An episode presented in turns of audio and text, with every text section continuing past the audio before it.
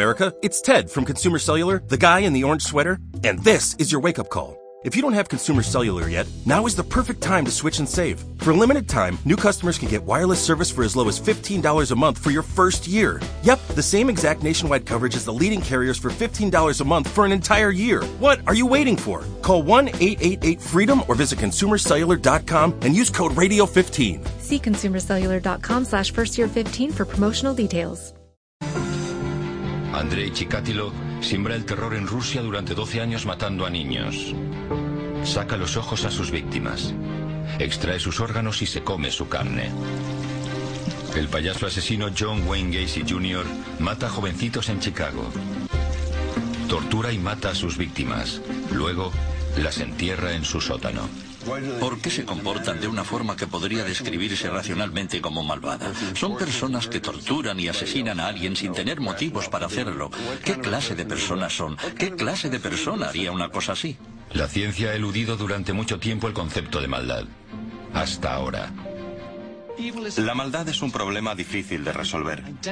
Pero creo que si identificamos las piezas que componen a un individuo malvado, tendremos posibilidades de llegar a eliminar la maldad en nuestra sociedad.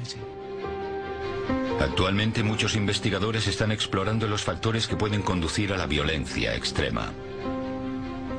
Estas personas no son como los puros. No es como una caja de puros donde sabemos que cada uno es idéntico a los otros 49. Forman un grupo de personas únicas. ¿Qué distingue a estos asesinos del resto de nosotros? ¿Somos todos capaces de hacer el mal? ¿Qué convierte a alguien en una persona violenta? El doctor Jonathan Pincus es jefe de neurología del Hospital de Veteranos en Washington, D.C.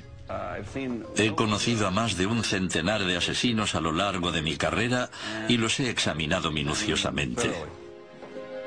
Cree que conoce la fórmula para crear un criminal violento.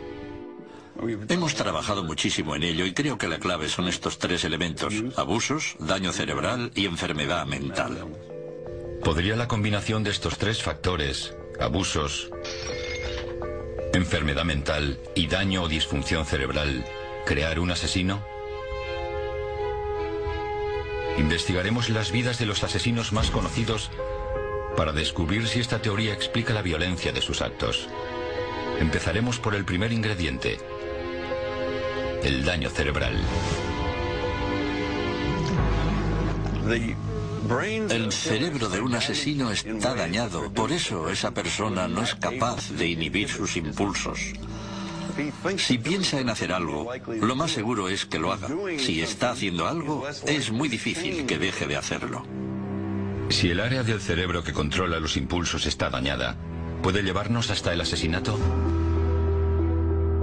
El 1 de agosto de 1966, un hombre de 25 años llamado Charles Whitman se levanta, compra un arma y sube a la torre del reloj de la Universidad de Texas. Durante 96 minutos dispara a todas las personas que puede. Mató a 15 personas e hirió a otras 31 antes de que la policía lo matara de un disparo.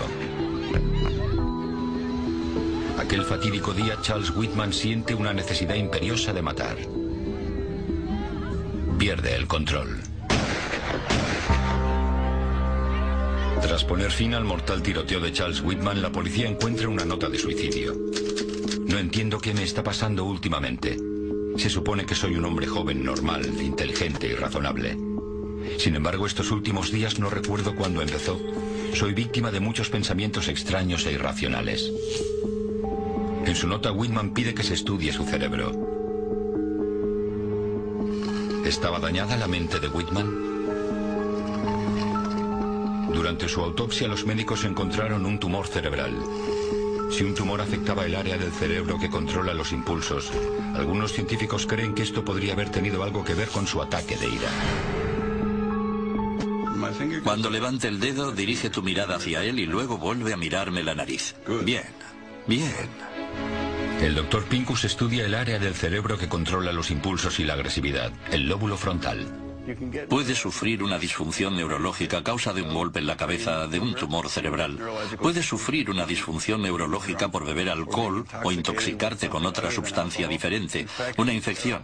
Existen muchas causas que pueden producir una lesión cerebral y esto puede provocar cambios en la capacidad de la persona para razonar. Vale, relájate. A través de unos sencillos test neurológicos determina si existe una disfunción en el lóbulo frontal. Una de las pruebas que hago es el seguimiento visual. Una gran parte del lóbulo frontal está relacionada con el seguimiento visual. Se le llama campo ocular frontal. Una persona debe ser capaz de seguir sin problemas mi dedo cuando lo muevo lentamente. Bien. Pero si sus ojos no siguen mi dedo, quiere decir que hay un seguimiento visual anormal e indicaría que algo va mal en el lóbulo frontal. Si existen daños puede verse afectado el control de los impulsos y en casos extremos como el de Charles Whitman, esto puede derivar en violencia. Otros asesinos presentan diferentes anomalías cerebrales. Cuando el payaso asesino John Wayne Gacy Jr. tenía 11 años se golpeó con un columpio y a raíz de esto sufrió una serie de pérdidas de memoria temporales. Cinco años más tarde, a los 16 años, se le detectó un coágulo de sangre en el cerebro. Gacy mató a 33 jóvenes en Chicago durante los años 70 y los enterró bajo su casa. Arthur Shawcross es uno de los asesinos múltiples más conocidos que sigue con vida.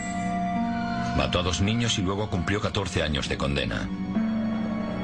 Tras su puesta en libertad en 1987, estranguló a 11 prostitutas en Rochester, Nueva York. En algunos casos, se comió sus restos. ¿Una lesión cerebral podría tener algo que ver con sus actos? Él alegó que había sufrido frecuentes golpes en la cabeza durante su juventud. La primera vez yo tenía 15 años en el instituto cuando me golpearon aquí en... En una pelea. Sí, eso es. Recuerdo que cuando me golpearon me miré las manos y tenía toda la cara llena de sangre. Y entonces me caí, me desmayé. Los escáneres de su cerebro mostraron un quiste en su lóbulo temporal derecho. El doctor Pincus es el neurólogo que localizó el quiste en el cerebro de Shawcross. Está convencido de que una lesión cerebral es uno de los ingredientes necesarios para crear un asesino. Pero hay otro factor que puede servir de nexo entre la mente y la violencia. Un factor del cual puede que no sea consciente el asesino en potencia. Alguien estaba matando a esas mujeres. Pero no caí en la cuenta de que era yo quien lo estaba haciendo. Este programa incluye contenidos e imágenes no recomendados para menores. ¿Qué convierte a una persona en asesino? ¿Existe una fórmula para crear un asesino múltiple? El doctor Jonathan Pincus es un neurólogo que ha estudiado a centenares de asesinos. Cree que ha descubierto la fórmula. Hay tres factores esenciales. El primero son las lesiones cerebrales que afectan al raciocinio de una persona. La enfermedad mental puede ser otro elemento. Casi todos los que he conocido padecían una enfermedad mental. El vínculo entre la enfermedad mental y el asesinato se demuestra en casos raros, aunque espeluznantes. En 1975, un zapatero de Filadelfia llamado Joseph Kallinger oyó cómo la voz de Dios le pedía que matara a su propio hijo. Luego reclutó a su otro hijo para torturar a otras 10 personas. En 1993, en una comunidad Amish de Pensilvania, Ed Gingrich aseguró que estaba poseído por el diablo. Estaba convencido de que su mujer intentaba envenenarlo. Así que la golpeó y la destripó. Es la única persona Amish condenada por un homicidio. Pero hay una historia incluso más horripilante que las de Kallinger y Gingrich. La de Ed Gein. Vive en una casa aislada en Wisconsin, dominado por su severa madre. Durante casi 40 años pasa los días leyendo las Sagradas Escrituras. Su madre muere en 1945. Ed tiene 39 años. Está solo y desconsolado. Aparecen los primeros síntomas de enfermedad mental. Empieza a sufrir alucinaciones. Oye a su madre hablándole y tiene visiones en el bosque. Buitres en las ramas, rostros en las hojas. Se obsesiona con devolverle la vida a su madre.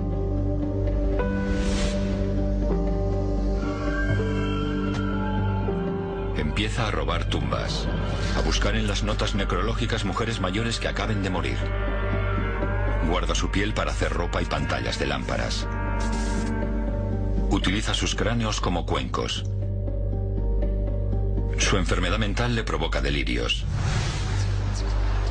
Cree que es un instrumento de Dios y que Dios le pide que mate.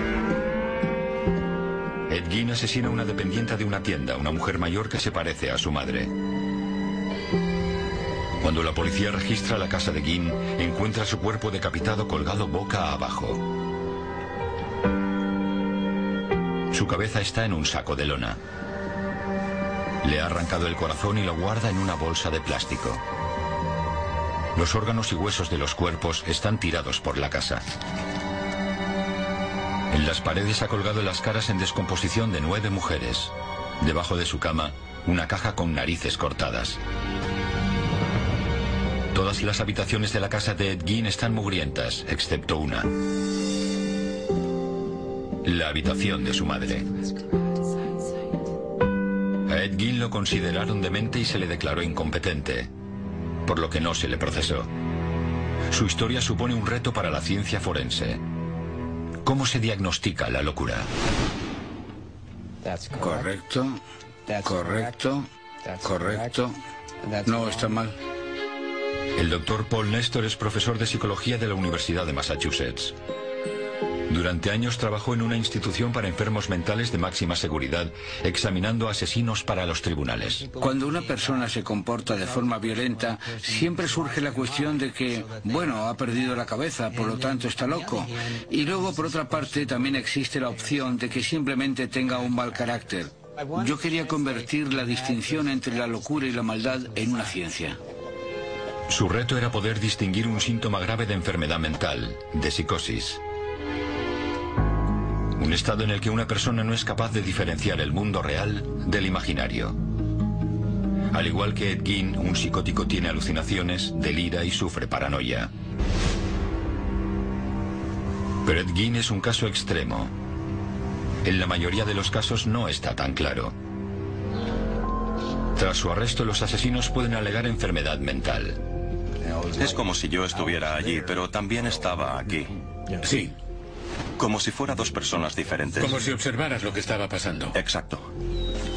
El asesino múltiple Arthur Shawcross estranguló a 11 mujeres. Pero justo antes de esos asesinatos afirma que experimentó una ruptura con la realidad. Me sentía atontado. Me sentía extraño. Sí, Cuando estaba en Dunkin' Donuts, a unos 400 metros de la casa, sabía que la policía vendría allí. Que hablaría del caso y yo estaría allí sentado bebiendo café, comiéndome una rosquilla o hablando con algunas personas con las que me relacionaba, pero no. No me daba cuenta de que no era consciente de que era yo quien lo hacía. El jurado no creyó su defensa. Se le declaró cuerdo y culpable. Diagnosticar una enfermedad mental es muy difícil y solo lo pueden hacer expertos como el doctor Néstor que se basan en una gran cantidad de tests. No puedo decirte cómo combinar las cartas, pero te indicaré si lo haces bien o mal. Están mezcladas y en cada caso tienes que ponerlas en el orden correcto para que cuenten la historia más lógica. Al paciente se le da una serie de tarjetas con dibujos. La mayoría de las personas pueden colocar estas tarjetas para crear una historia que tenga sentido. En este caso, jugar con cerillas puede provocar un incendio que puede descontrolarse y poner en peligro a los demás. Esta sucesión de hechos muestra el vínculo básico entre una acción y sus consecuencias.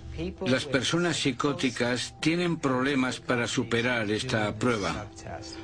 Les resulta difícil colocar las tarjetas en el orden correcto y entender la relación causa-efecto en un entorno social. Tras examinar a cientos de criminales, el doctor Néstor hace una observación crítica. Las creencias de los psicóticos son intensas. La gran mayoría de la gente que sufre enfermedades mentales no es violenta. Es muy raro que un asesino psicótico sea violento. Pero existe un grupo muy reducido de personas que padecen una enfermedad mental y que presentan síntomas muy poco comunes. que probablemente provoquen índices elevados de violencia. Es un grupo muy reducido. Una enfermedad mental por sí misma normalmente no da lugar a la violencia. Pero en algunos casos, factores como una lesión cerebral pueden impedir razonar con claridad. Muchas veces no se consigue necesariamente un diagnóstico claro, pero tienen síntomas como la paranoia que hacen que malinterpreten ciertas situaciones sociales y a veces el comportamiento violento es una respuesta a una mala percepción de una situación social. Las lesiones cerebrales y las enfermedades mentales son factores importantes, pero es el tercer componente de la fórmula del Dr. Pincus el que finalmente alimenta la ira de un asesino. ¿Fórmula para la violencia? ¿Una receta para crear un asesino múltiple? El doctor Jonathan Pincus cree conocer los ingredientes. Algunas lesiones cerebrales y enfermedades mentales impiden razonar con claridad, pero el tercer factor es el que alimenta la ira, los abusos en la infancia. Una persona que ha sufrido abusos tiende a ser violenta. Una enfermedad mental y algunas lesiones neurológicas pueden hacer que les resulte difícil o imposible evitar volverse violento. Tuve una infancia asquerosa, no me cabe la menor duda. Tommy Lynn Sells afirma que cuando era niño un vecino abusó sexualmente de él. Asesinó a 70 personas. Normalmente entraba en sus casas y los acuchillaba. Reconoce que su primera víctima podría tener alguna relación con su propia experiencia de la infancia. Fui arriba para ver qué pasaba y, vi a aquel hombre practicando sexo oral con un niño. Entonces me dije a mí mismo, Dios mío, ese tío tiene que morir. Si tuviera una familia, no me encontraría en esta situación. Eso seguro. No hubiera sido prostituta. Aileen Ward no se crió con sus abuelos. Afirmó que abusaron de ella física y sexualmente. Mató a tiros a ocho hombres. Andrei Chikatilo sembró el terror en Rusia desde 1978 a 1990. Engañaba a los niños en las estaciones de tren y se los llevaba a bosques cercanos. Allí les sacaba los ojos, les extraía los órganos y se comía su carne.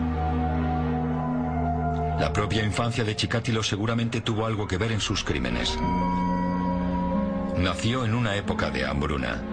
Los rumores de canibalismo se extendieron. La madre de Chikatilo le dijo que a su hermano lo secuestraron para comérselo. Le advirtió que si no iba con cuidado le podría pasar lo mismo a él. Estos asesinos presentan un vínculo entre infancias violentas y crímenes atroces. Una conexión que están probando científicos como el doctor Pincus.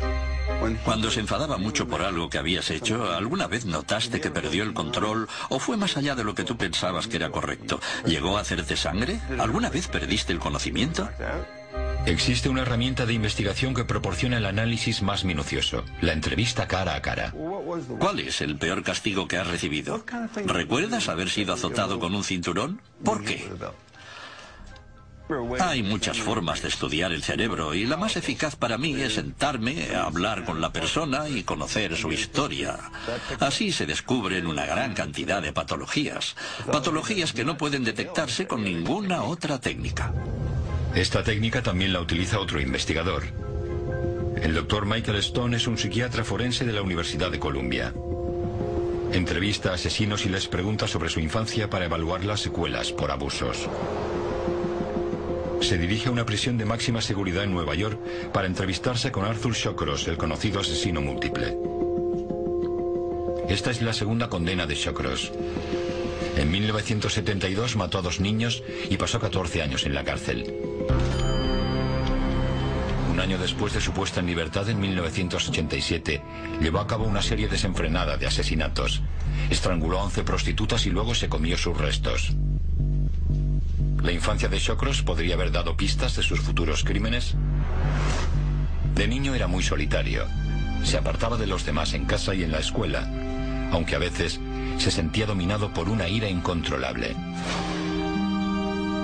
Parece ser que Shawcross presenta dos factores de la teoría del Dr. Pincus, lesión cerebral y enfermedad mental.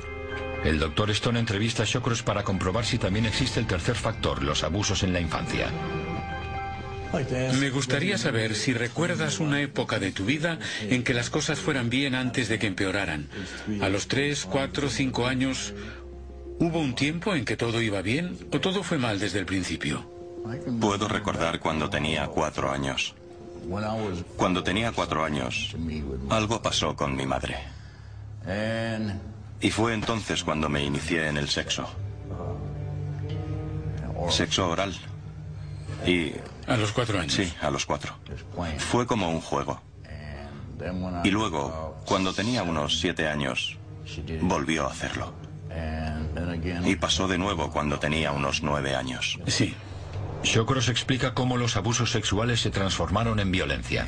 Entonces, cuando empecé a hacer lo mismo con mi hermana pequeña, bueno, le dije a mi madre que quería a mi hermana Jean más de lo que quiere un hermano a su hermana. ¿Entiendes? Sí.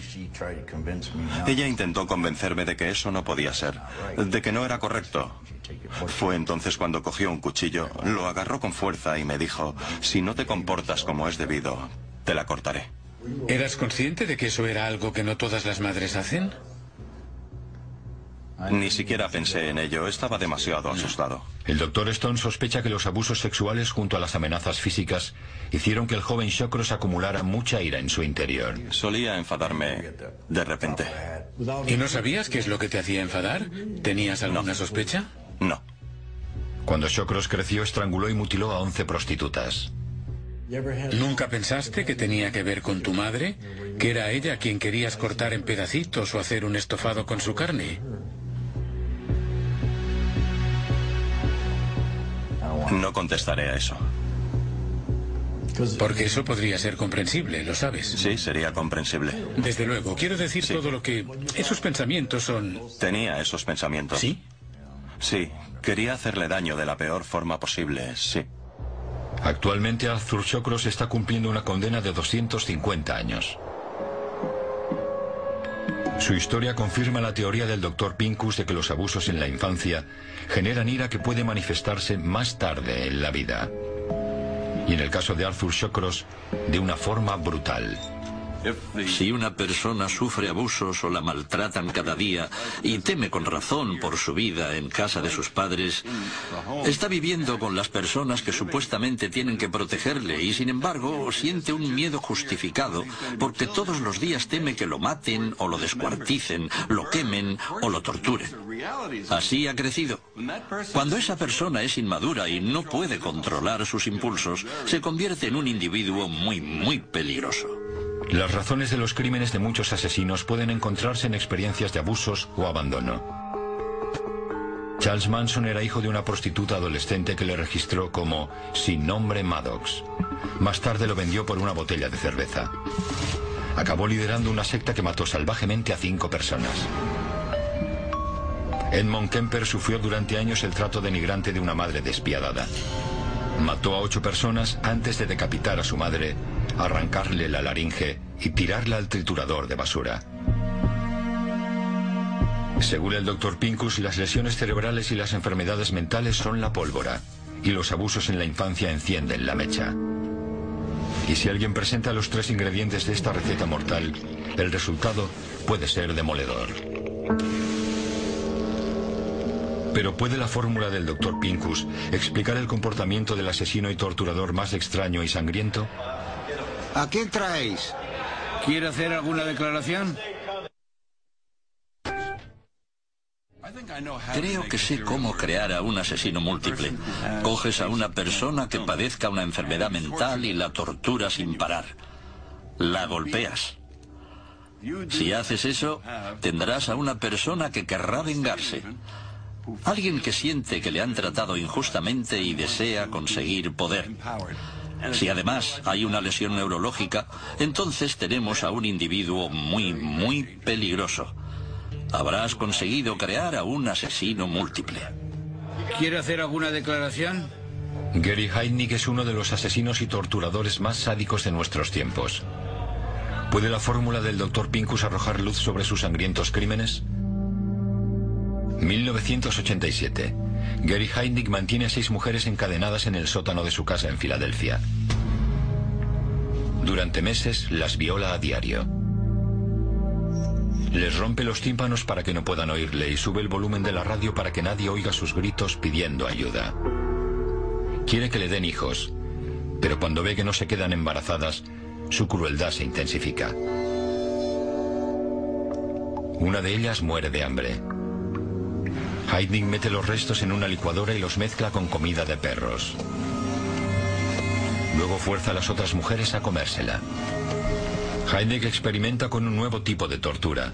Aplica a sus prisioneras descargas eléctricas. Una segunda mujer muere electrocutada.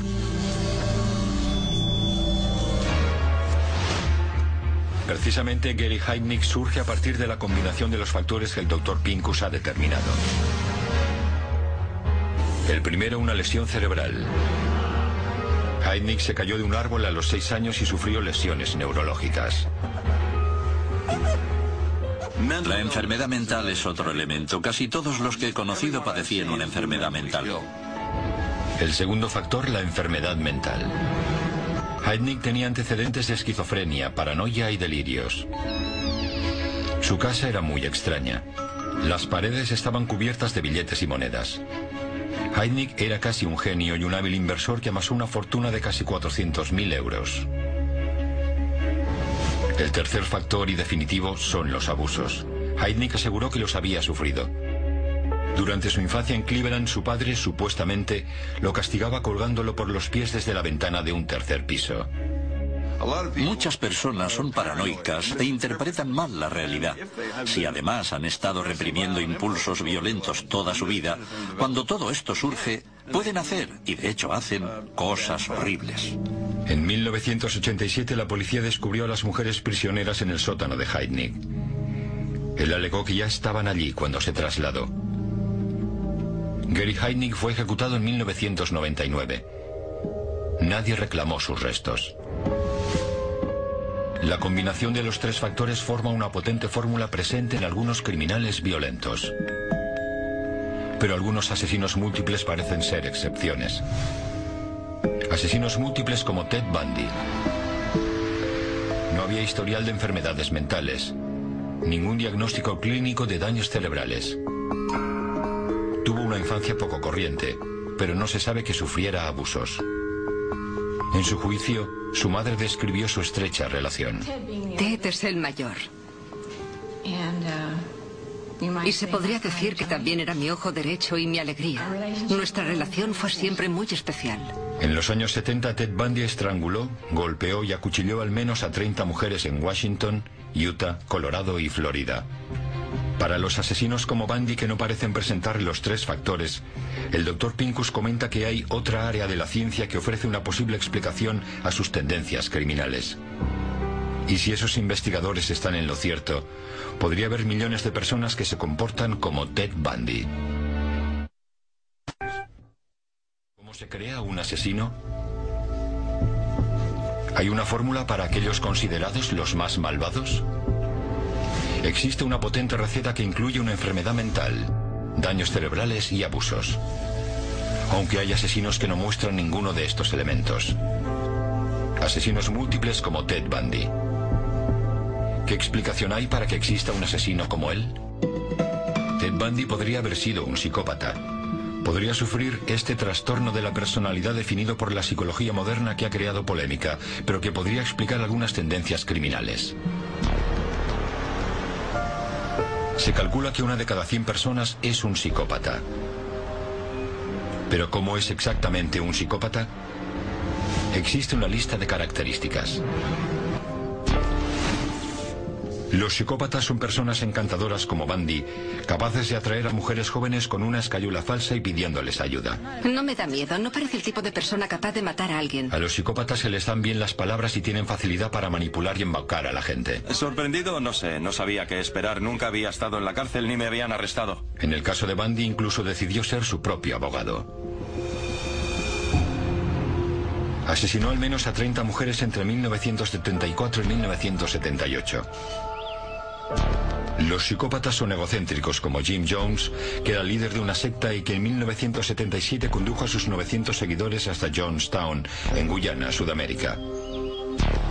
Un año después los indujo a llevar a cabo un suicidio colectivo ingiriendo bebidas envenenadas. Los psicópatas también son presuntuosos, como Ian Brady, que se sintió con derecho a violar y asesinar. Mató salvajemente a cinco niños con la ayuda de su cómplice, Mayra Hindley, y luego hizo un picnic sobre las tumbas superficiales de sus víctimas. Y quizá lo más importante, los psicópatas son insensibles por definición. Uno de los mejores ejemplos de un psicópata es el asesino conocido como BTK. BTK empieza su carrera como asesino en 1974, matando brutalmente a una familia en su casa de Wichita. No había estrangulado nunca a nadie, así que no sabía cuánta presión tenía que ejercer o durante cuánto tiempo. El asesino se burla de los medios de comunicación locales con una carta, bautizándose como BTK, que corresponde a las siglas en inglés de atar, torturar y matar. Entre 1974 y 1991 el asesino BTK sistemáticamente acecha, tortura y mata a 10 personas de su propio barrio. Tenía muchos proyectos, estaba siguiendo y vigilando a varias personas. El asesino BTK, Ted Bundy e Ian Brady no parecen ajustarse a la teoría del Dr. Pincus. Por lo que se sabe, ninguno sufrió abusos ni se le diagnosticó una enfermedad mental o daño cerebral. Sin embargo, son responsables de la muerte de docenas de personas. ¿Qué hay detrás de su naturaleza insensible? Durante décadas, los investigadores han estudiado el comportamiento de los psicópatas. Pero con las nuevas tecnologías, los científicos están descubriendo que los psicópatas no son iguales al resto de nosotros. Los psicópatas son capaces de hacer cosas increíblemente horribles, son despiadados. Doctor Ken Kill, de la Universidad de Yale. Lo que intentamos comprender es si, en el caso de los psicópatas, los circuitos emocionales del cerebro procesan la información de forma correcta. El doctor Kill compara psicópatas con gente que no lo es. Conecta a los sujetos a un electroencefalograma. Nuestro cerebro funciona como millones de pequeñas baterías. Cuando esas baterías están bien organizadas, podemos registrar qué hace nuestro cerebro mientras procesa diferentes tipos de información. Muestra a los sujetos palabras que provocan emociones en un monitor. Palabras positivas como amor, amigo, y negativas como dañar, mutilar, matar. El doctor Kill observa las ondas de sus cerebros para descubrir su reacción ante esas palabras, para comprobar cuando experimentan una emoción. Realiza una resonancia magnética normal para ver dónde se procesan las emociones en el cerebro.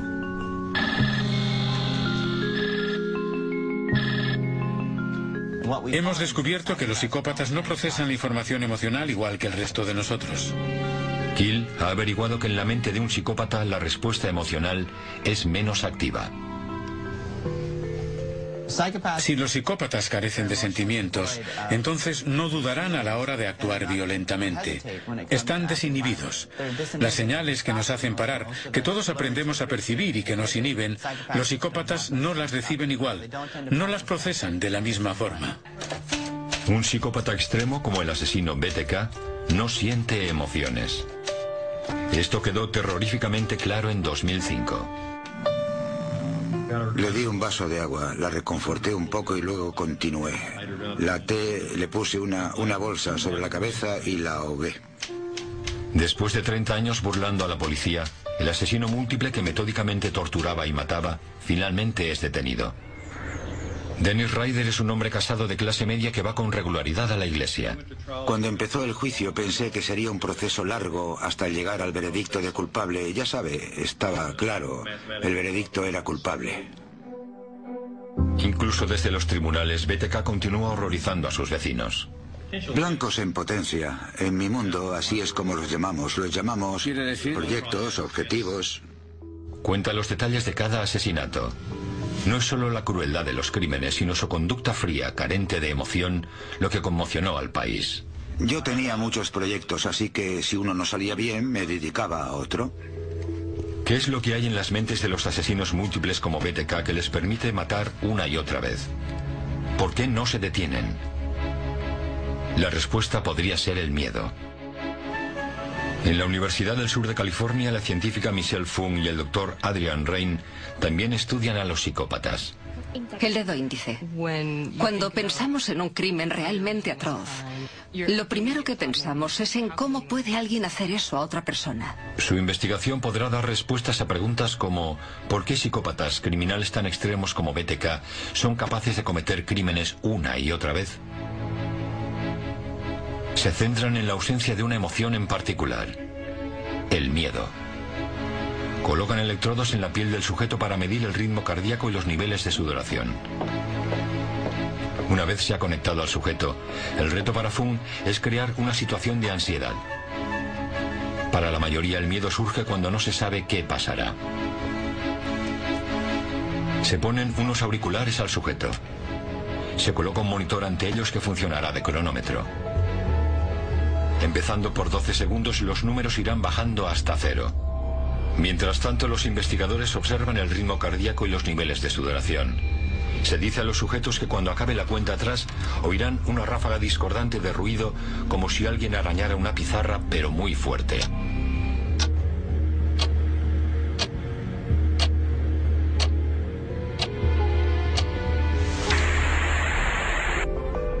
Obtienen un resultado interesante. La mayoría de la gente suda, los psicópatas no podría ser una pista. Puede que los psicópatas no se sientan inhibidos a cometer crímenes.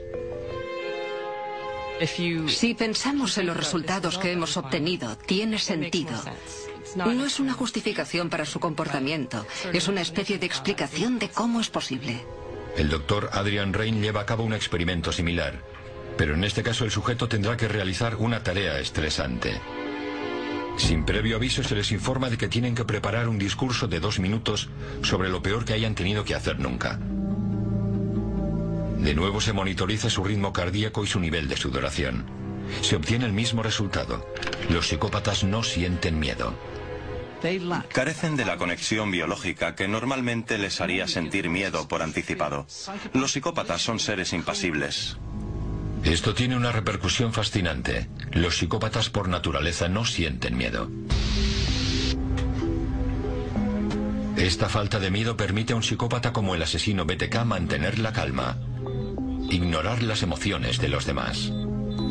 Y quizá le permite asesinar una y otra vez.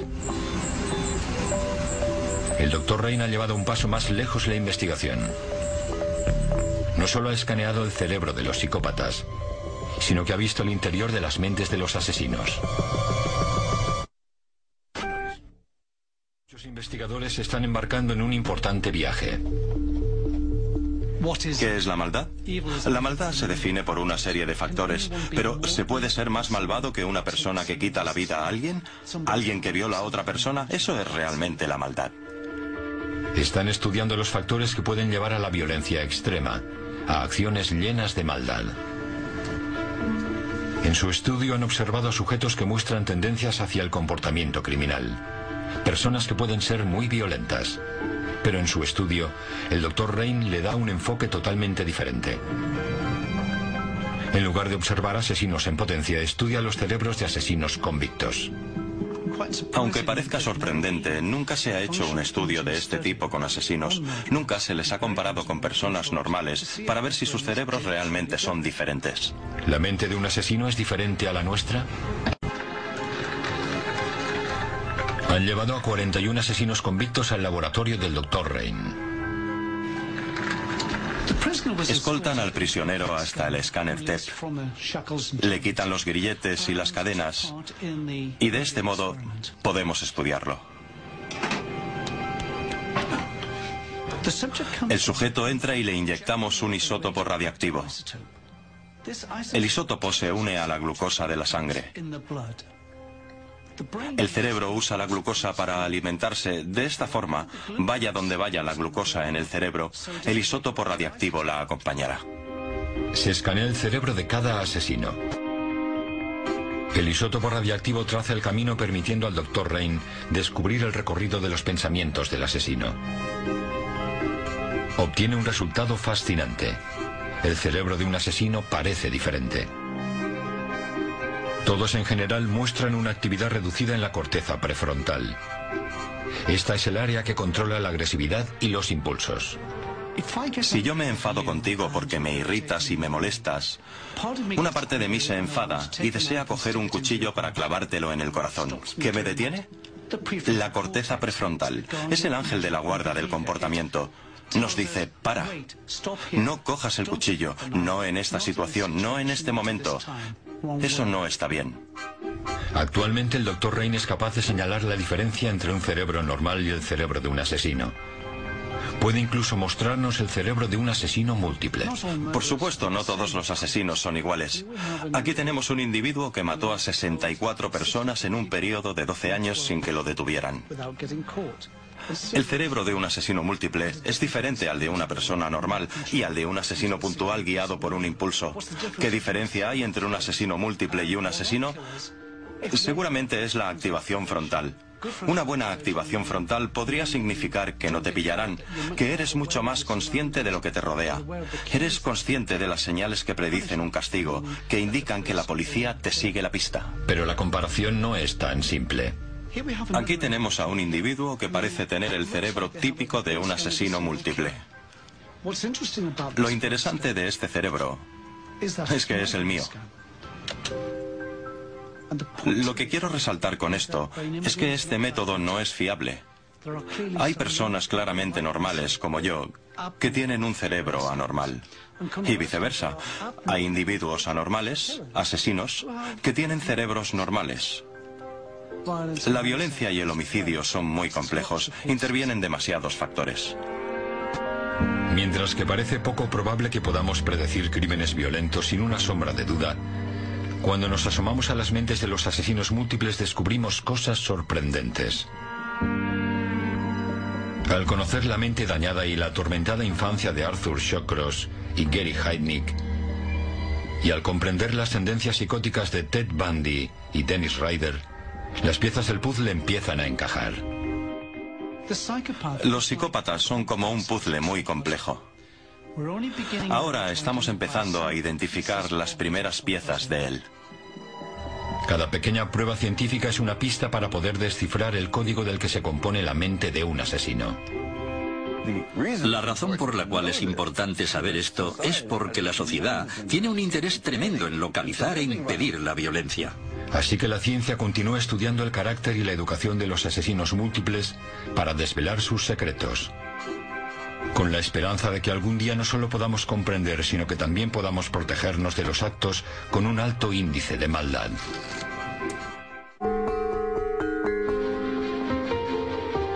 Dale más potencia a tu primavera con The Home Depot. Obtén una potencia similar a la de la gasolina para podar, recortar y soplar con el sistema OnePlus de 18 voltios de Ryobi desde solo 89 dólares. Potencia para podar un tercio de un acre con una carga. Potencia para recortar el césped que dura hasta dos horas. Y fuerza de soplado de 110 millas por hora. Todo con una batería intercambiable. Llévate el sistema inalámbrico OnePlus de 18 voltios de Ryobi. Solo en The Home Depot. Haces más. Logras más.